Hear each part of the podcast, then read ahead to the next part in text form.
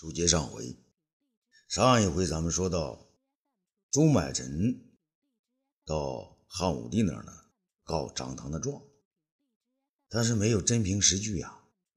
人家张汤来了啊，查出了李蔡和李更侵吞这个赌河的捐款，而且有真凭实据。说的武帝呢也是没办法呀，然后呢，这个时候呢就让。张汤呢，继续查彻丞相和李艮的罪责。张汤呢，磕头应道：“臣张汤遵旨。”武帝呢，就让他下去了。这朱买臣见张汤把自己与李艮的事推得干干净净，便对武帝说：“皇上，张汤他原来是李蔡的帮凶啊，现在又反过来加害了人家李家。”此等大奸之辈，请皇上明察。武帝这时候愤怒地说：“什么大奸小奸的？只要他忠于朕，这就不是奸。再说，朕让你们查了半个月，你们就拿了这几篇竹简来应付我；而他侵占先皇秦陵之事，你们却一点证据都没给我拿来呀！看来，那没有张汤，朕就耳不聪目呃目不明啊！”朱买臣不知如何是好啊，便迟疑的问道：“那皇上，张汤的事儿还查不查？”武帝却坚决的很呐：“查呀！那朕什么时候说不查了？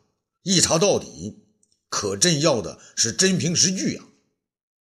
朱买臣只能答应：“臣等遵旨。”这个时候呢，霍子侯又跑了上来。皇上，皇上，又有什么事啊？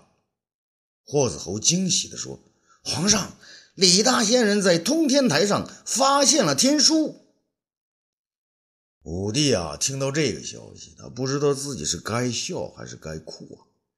他呢，将钢牙一咬，嗯，朕要去看看。传大行令公孙贺，再请东方朔，让他们俩一块陪朕。到通天台去看看。这霍子侯虽是一惊，还是应道：“啊，是奴才遵命。”几十丈高的通天台高筑在上林院内。通天台上，李少恭手持宝剑，在那里装神弄鬼，上蹿下跳。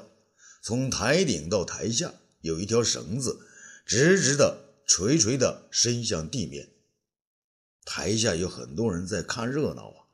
武帝也在其中。公孙贺领着东方朔从人群中往武帝身边挤进来。李少翁在台上是指手画脚，故弄玄虚啊，折腾了好半天，然后大叫一声“急”，将手中的剑呢从上到下往下指，指向台下拴的那头。老黄牛，李少峰将剑将腰腰里边一插，双手抓紧了抓紧了那根绳子，然后纵身一跳，顺着那条绳子迅速飞了下来，飞到绳子中间。他还没有忘记哗众取宠，便如空中飞人一般，做了个白鹤亮翅的动作。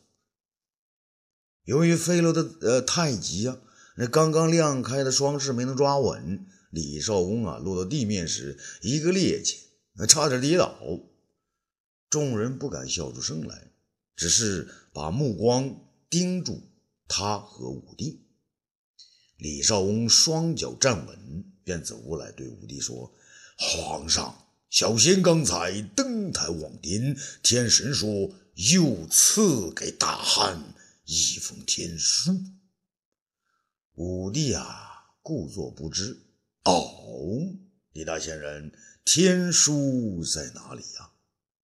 李少翁煞有介事地说：“小仙只见一道天光直落通天台之下，天书是黄色的，就入黄雾之中。皇上，您看这儿有条黄牛，天书肯定在黄牛的肚子里。”武帝啊！装着很认真的点点头，嗯，有道理。真想知道那天书上写了些什么？要朕做什么呢？皇上，天机不可泄露，小心也不知道啊。武帝对公孙贺说：“大县令，那还不把这头牛杀了，取出天书，让朕看看。”几个将士呢，把牛呢翻倒在地。李少翁走过来，拔出身上的佩剑，一剑刺向牛的喉管，动作熟练，犹如解牛刨地。那牛啊，流着眼泪，悲鸣而死。李少翁动作麻利地将牛的肚子割开。东方朔走上前来，对武帝说：“皇上，您看这位李大仙人的麻利劲儿啊，那分明是个杀牛的出身呐。”李少翁这时候发现东方朔也在这儿啊，你觉得事情不妙，结结巴巴地说：“皇上，您呃呃怎么让呃东方大仙也来了？”武帝呀却不动声色。那既然是天书，就要请各路神仙一块来验证喽。李少翁支支吾吾：“啊不，皇上，东方大仙在此，小心做法。”可能不灵啊！武帝呀，这时候哪里还听他的呀？仙人法术岂有不灵啊？他对公孙贺说：“啊，看看牛肚子里到底有没有天书。”公孙贺用剑在牛的胃里边拨了两下。皇上，这儿果真有块黄色绢布。武帝说道：“李大先生，拿过来，念给朕听听。”李少翁只好到牛的胃子里面，将血迹斑斑的天书拨弄出来。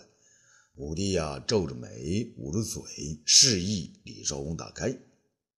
当他一看到绢书上的字啊，心中不禁是勃然大怒。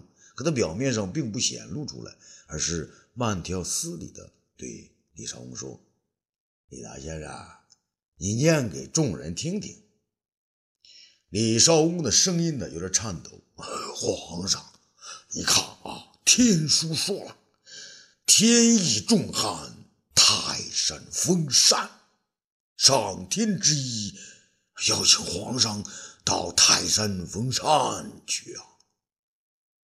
武帝啊，并不看那绢书，直截了当的问李少翁：“李大先生，这几个字是你自己写的吧？”